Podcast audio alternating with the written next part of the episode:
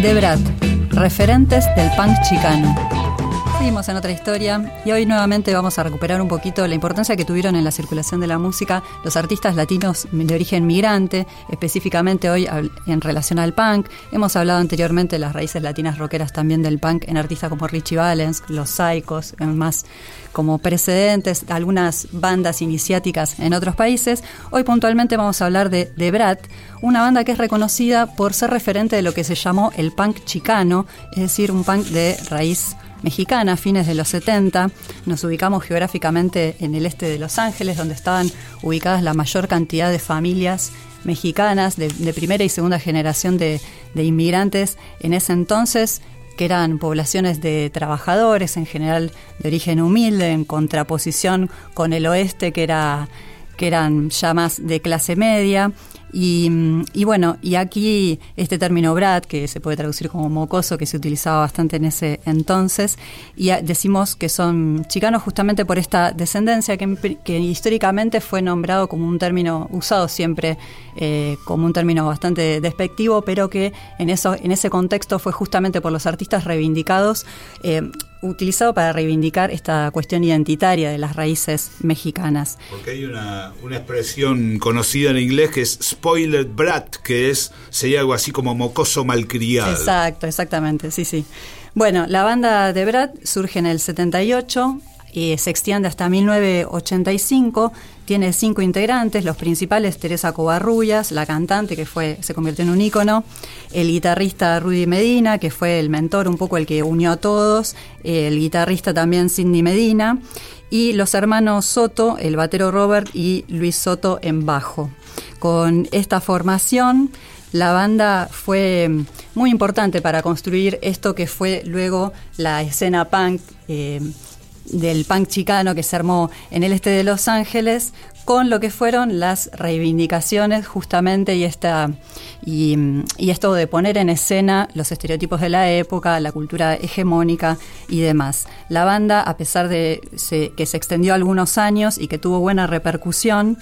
eh, solamente tuvo una grabación oficial, digamos, que fue un EP de cinco canciones llamado Attitudes, que se lanzó en 1980 a través del sello independiente Fátima Records. Y mm, no había en ese momento un, lugar específico que contuviera todas estas bandas emergentes que estaban por allí. Luego sí se creó el espacio, uno de los líderes de esa banda creó el espacio Divex, que fue ahí donde empezaron a tocar con más frecuencia y pudieron tener una mayor visibilidad que hizo, que propició que después pudieran este, armar este, este álbum. Finalmente, muchos años después, en el 2017,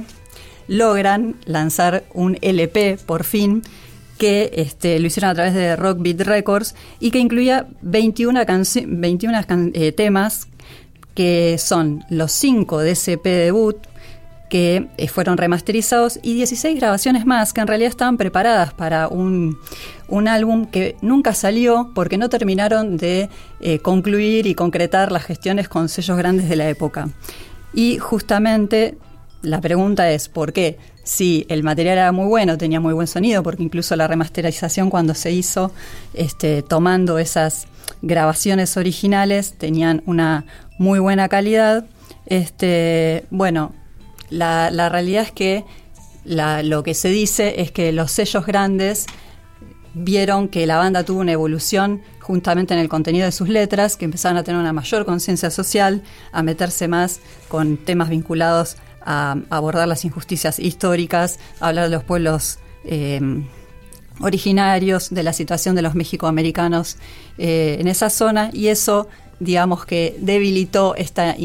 esta idea inicial de lanzar por un sello grande este álbum. Así que muchas de las grabaciones que se hicieron en esa época, aún teniendo buena calidad de sonido, no se concretaron, pero se regrabaron en el 2017 con este álbum que pudo reivindicar la obra de la banda y que vuelve de alguna manera a circular a sus raíces porque empieza a ser escuchado y reivindicado en América Latina. Eh, hacia el final de la banda, Teresa también incursiona un poco en, la poesía y empieza a participar en algunos compilados donde justamente también eh, comparte con otros artistas eh, algunas grabaciones de textos que hablan también de la situación de los migrantes y de esto de ser un de tener el inglés como segunda lengua. Vamos a escuchar entonces un tema de Debrat, el que da nombre a ese mítico primer EP, Attitudes.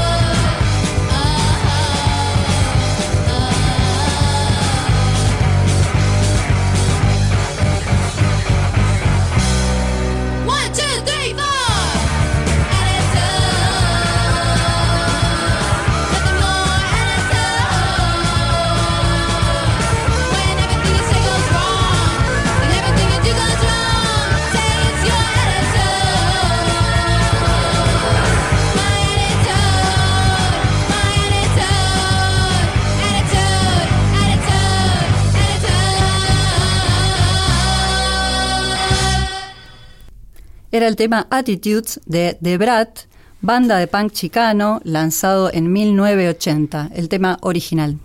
Hasta las 3, otra historia. Como nunca te la contaron.